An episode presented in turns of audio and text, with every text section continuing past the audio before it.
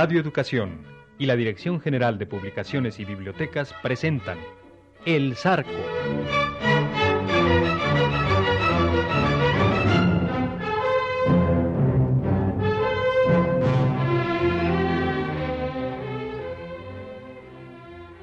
Del escritor mexicano Ignacio Manuel Altamirano, escuchen la versión radiofónica de su novela El Zarco.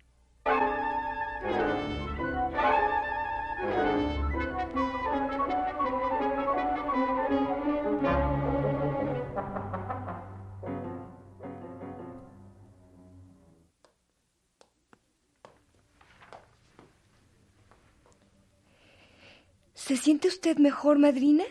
¿O quiere que le prepare otro tecito? Gracias, hija. Eh, creo que ya me va pasando. Hasta vértigo le había dado aquella tarde a doña Antonia, patrón, después de todo lo que le había dicho el mentado don Graviel, el panadero de Yautepé, de que un plateado quería robarse a su Manuelita. Si la viera usted visto cómo se puso la pobre. Llegó a su casa dando traspiés y apenas entró, luego se dejó caer en su mecedora, pálida como un cirio, metiéndoles chico sustote a las dos chamacas.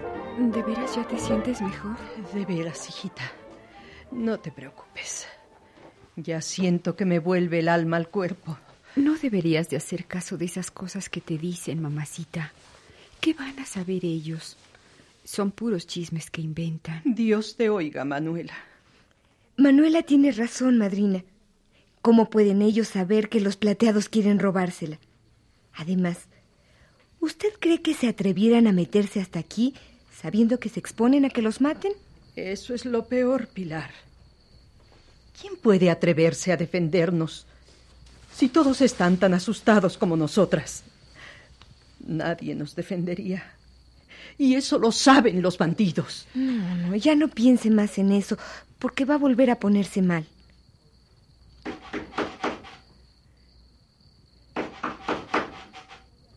Debe ser Nicolás. Voy a abrirle. Antes de abrir, pregunta quién es. Sí, madrina. Ya tranquilízate, mamá. No va a pasar nada, ya verás. Ay, Manuela. Si aceptaras a Nicolás. No, eso no. Prefiero a los plateados. Manuela, ¿qué cosas dices?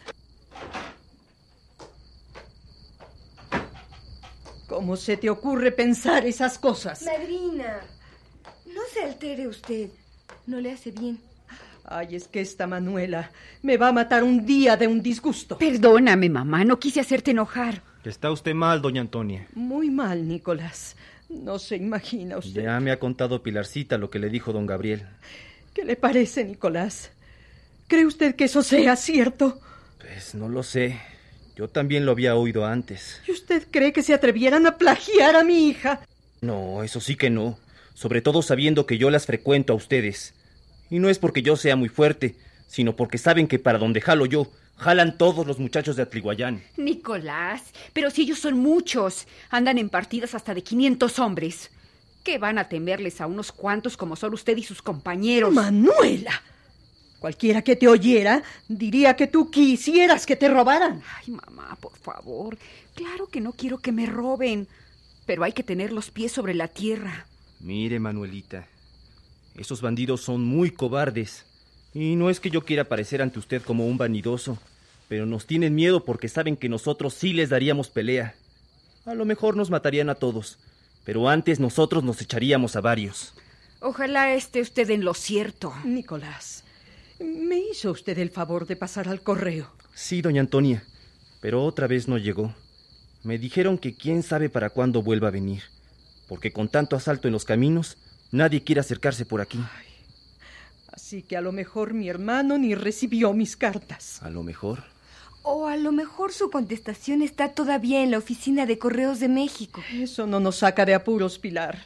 Pero si usted insiste en irse, quizá pronto se le ofrezca la oportunidad. ¿Cómo? Según me han dicho, debía haber llegado aquí esta mañana una fuerza de caballería del gobierno que durmió ayer en Jutepec. Pero al amanecer recibió orden de ir a perseguir a una partida de bandidos que en la noche había asaltado a una familia de extranjeros ricos que se dirigían a Acapulco, acompañada nomás por algunos mozos armados. Los emboscaron cerca de Alpuyeca y aunque los extranjeros se defendieron, los mozos hicieron traición y se pasaron con los bandidos. ¡Qué horror! Dicen que fue una cosa espantosa. Ahí amanecieron los cadáveres nomás. Válgame Dios. Porque los plateados cargaron con el equipaje, las mulas, los caballos y todo. Los vecinos de Alpuyeca se llevaron a los cadáveres para Cuernavaca. Dicen que había varios niños. no puede ser, es demasiado. ¿Usted cree que, que los coja, Nicolás? No, doña Antonia, no lo creo.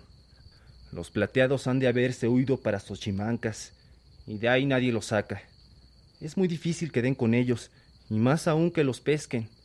Además, yo creo que los federales ni intentarían alcanzarlos. Ellos son pocos y están mal armados. Y los plateados son muchos y tienen buenos rifles. Y para meterse a Xochimancas se necesita un arsenal. Es que esto no va a acabar nunca, Dios mío. Por lo pronto lo que puede hacerse es que usted se prepare para irse con la tropa cuando pasen por aquí. ¿Y cuándo sería eso? Mañana. ¿Mañana? Pero es demasiado apresurado, ¿no? ¿Cuánto tiempo va a permanecer la tropa aquí? Según las noticias que tengo, Manuelita, solo se quedará aquí unas horas. Así que hay que aprovechar. Claro que sí. Todo lo que le quede pendiente aquí, doña Antonia, déjemelo encargado a mí. No es casi nada, Nicolás. Será nomás recoger unas cuantas alhajitas que el padre Matías hizo el favor de guardarme en la iglesia y vender esta casa en caso de que la situación no cambiara. Déjemelo usted a mí. No se preocupe. No sabe cómo le agradezco todo lo que hace por nosotras. Ya sabe que estoy a sus órdenes en todo. Ya lo sé, Nicolás. Y ahora váyase, por favor. Ya cayó la noche y no le vaya a pasar algo en el camino de Atlihuayán. Mañana, en cuanto sepa yo que la tropa llegó a Yautepec, vendré a avisarle. Que pasen ustedes buena noche. Lo acompaño a la puerta, Nicolás.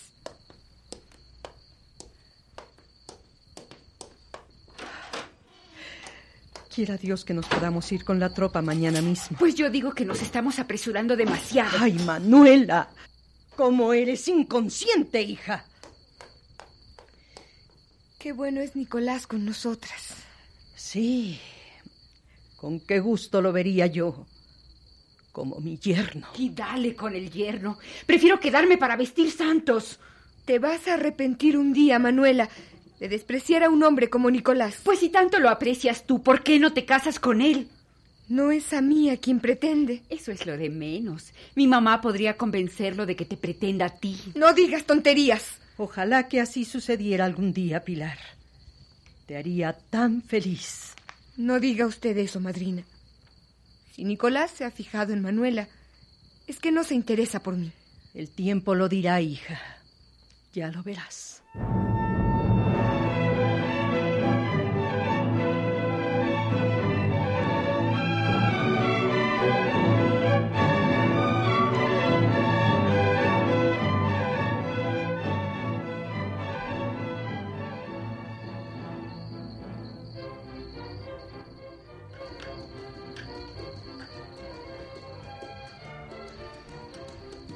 Esta sí que es una noche hermosa, diablo.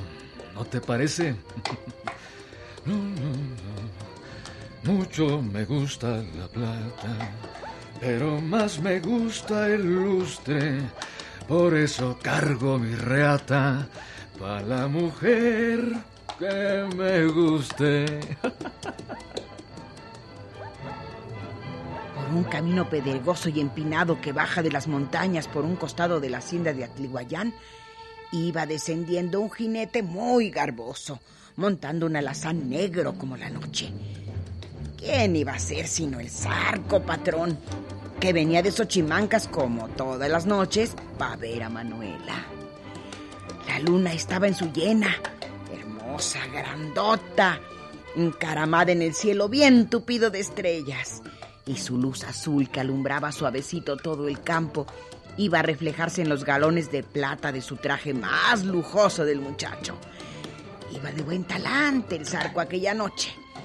Y caminaba tranquilo con su alazana hasta que un ruido a lo lejos lo puso alerta. Parece que tenemos compañía, diablo. Quédate quietecito.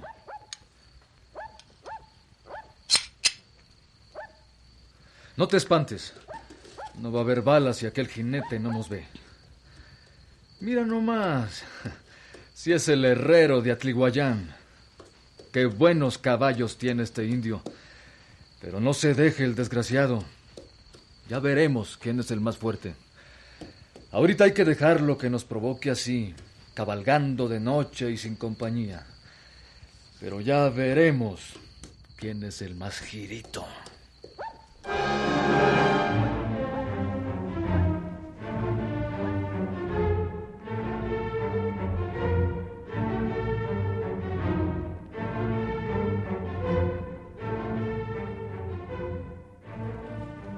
Nicolás se siguió hasta Triguayán, que es que muy tranquilo.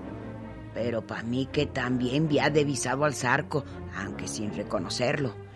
El plateado nomás lo miró alejarse y cuando ya se sintió seguro de que no lo atacaría, se enfundó las pistolas y siguió caminando hacia Yautepec. Atravesó el camino real, cruzó el río y se entró en el pueblo.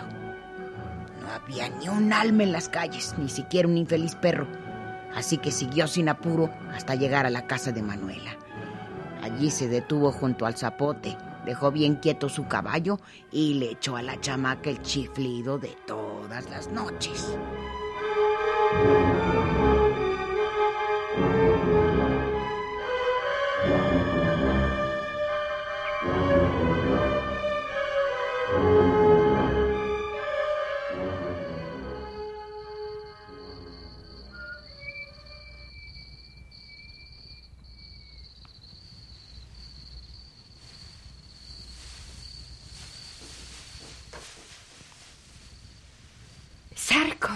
Manuelita, pero ¿cómo te encaramaste en el árbol? Te vas a caer. Solo desde aquí puedo verte bien, abrazarte y besarte. Y en diciendo aquello, patrón, se pescó del cuello del zarco y lo besó harto tiempo. Ah, Luego se quedaron abrazados así nomás y se acariciaron mucho.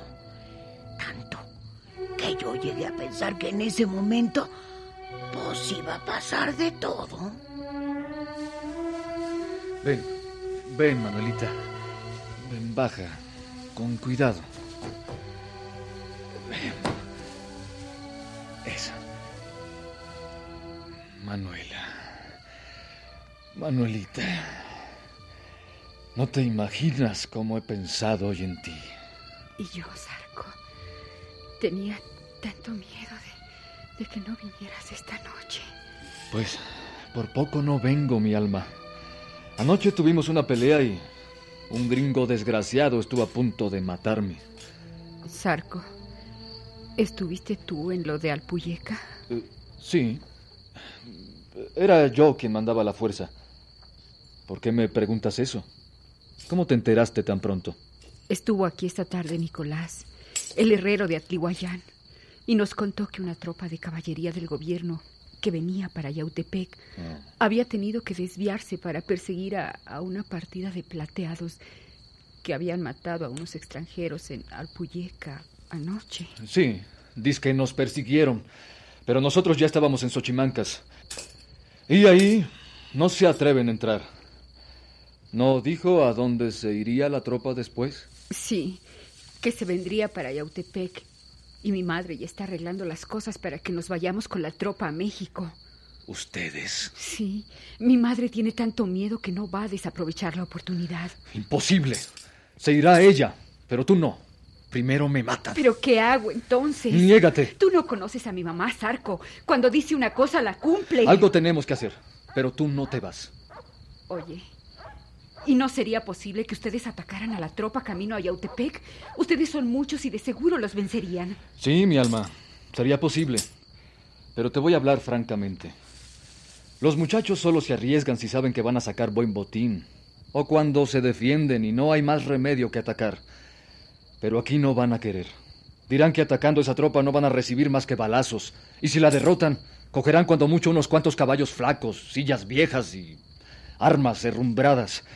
No, te digo que no van a querer. Bien dice mi madre que los plateados solo atacan a los indefensos. ¿A los indefensos? ¿Eso dice tu madre? Bueno, fuera que hubiera visto la pelotera de anoche. Esos gringos parecían demonios. Se defendían hasta con las uñas los condenados. ¿Es cierto que mataron a las mujeres y a los niños? ¿Quién dijo eso? Nicolás. Indio hablador. ¿No es cierto? ¿Que se murieron? Bueno, sí, se murieron. Pero nosotros no los matamos. Se murieron en la refriega. Ya te he dicho, Manuelita, que no hagas caso de esas cosas que se dicen de nosotros. No somos tan malos como cree la gente. Y si robamos, pues es para vivir. Muchos de nosotros trabajábamos honradamente. Éramos peones de esos ricos que nos mataban de hambre y nos pagaban una miseria. Los malos, los crueles son ellos, mi alma, no nosotros. Tú no sabes esas cosas porque siempre has tenido quien vea por ti. Tú no sabes lo que es tener hambre. Tú no sabes nada de eso, Manuelita. ¿Por qué crees que los mozos de esos gringos se vinieron con nosotros? Porque ya estaban cansados de trabajar como burros para nada. Estaban cansados de ver crecer en clenques a sus chamacos, de comer tortillas duras con chile todos los días. Los patrones se atragantaban lo que ellos habían trabajado. Mientras existan ricos, el trabajo de uno no vale la pena, Manuelita. Por eso lo robamos. No más por eso. No te pongas así, Zarco. Yo te creo. Es que no es de creer, mi alma. Es de darse cuenta de las cosas. Pero esas cosas están muy lejos de ti para que puedas apreciarlas. Tú eres una niña bien. Por eso no puedes entenderme. No soy ninguna niña. Si no lo fueras, te negarías a irte de Yautepec. Entiéndeme, Zarco. Eso no puedo hacerlo. Entonces, Tendremos que buscar otra manera para seguir juntos. yo no. No puedo ir a la capital a verte, Manuelita. Yo lo sé. Pero si tanto nos queremos, podríamos casarnos. Casarnos. Sí. ¿Por qué no?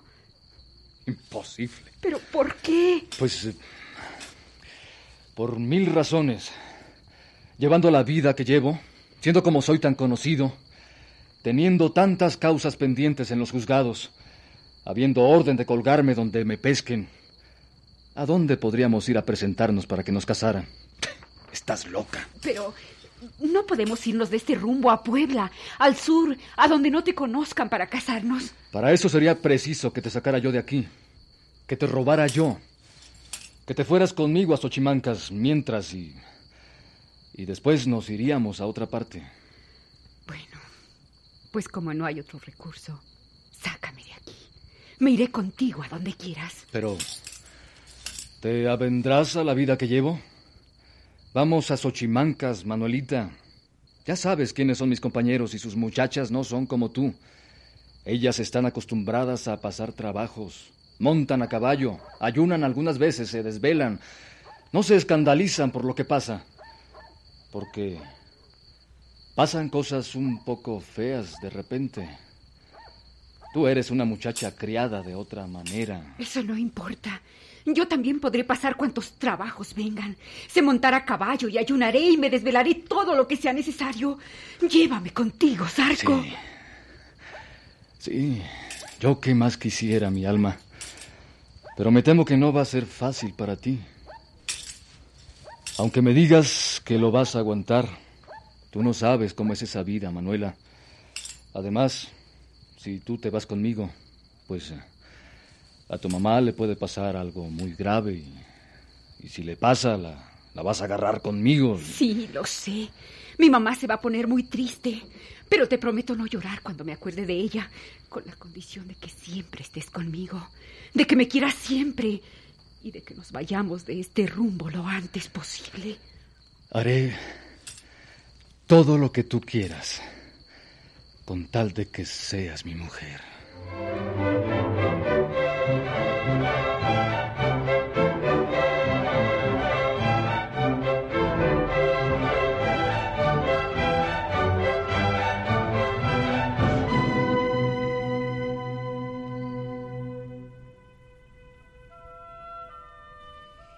La abrazó, patrón, y casi se la comió a besos. También la quería, y mucho, de veras. Para el pobre muchacho que siempre había andado como perro sin dueño, el que una chamaca como Manuela le entregara su amor de esa manera era algo muy grande, algo casi sagrado. Claro que quería llevársela muy lejos de ahí, ponerle una casita, hacerle muchos hijos, quererla más que a ninguna otra mujer en el mundo, trabajar para ella. Ay, pero pobre muchacho. No se daba cuenta que por más esfuerzos que hiciera, la felicidad no se había hecho para él. Bien lo decía el jefe Salomé. El zarco había nacido madrugado.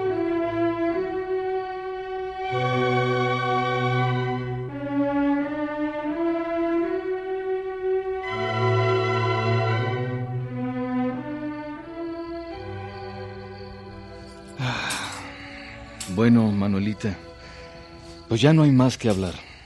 Te sales conmigo y nos vamos. ¿Ahorita? No, mañana vendré por ti a la misma hora de siempre, a las once. No des en qué sospechar para nada a tu madre y no saques más ropa que la necesaria. Allá tendrás todo lo que quieras, pero tráete tus alhajas y el dinero que te he dado.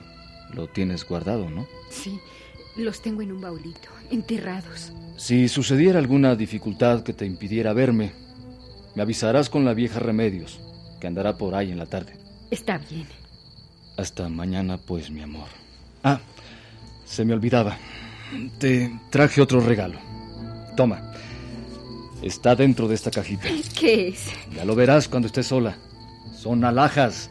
Te gustarán. Y ahora me voy. Hasta mañana, Manuelita. Hasta mañana, mi amor.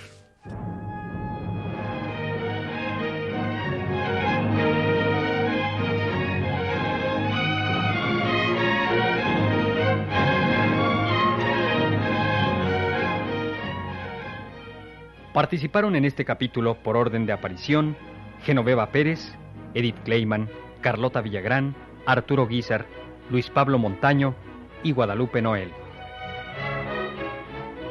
Apoyo técnico Lauro Gaspar y Alejandro Ramírez.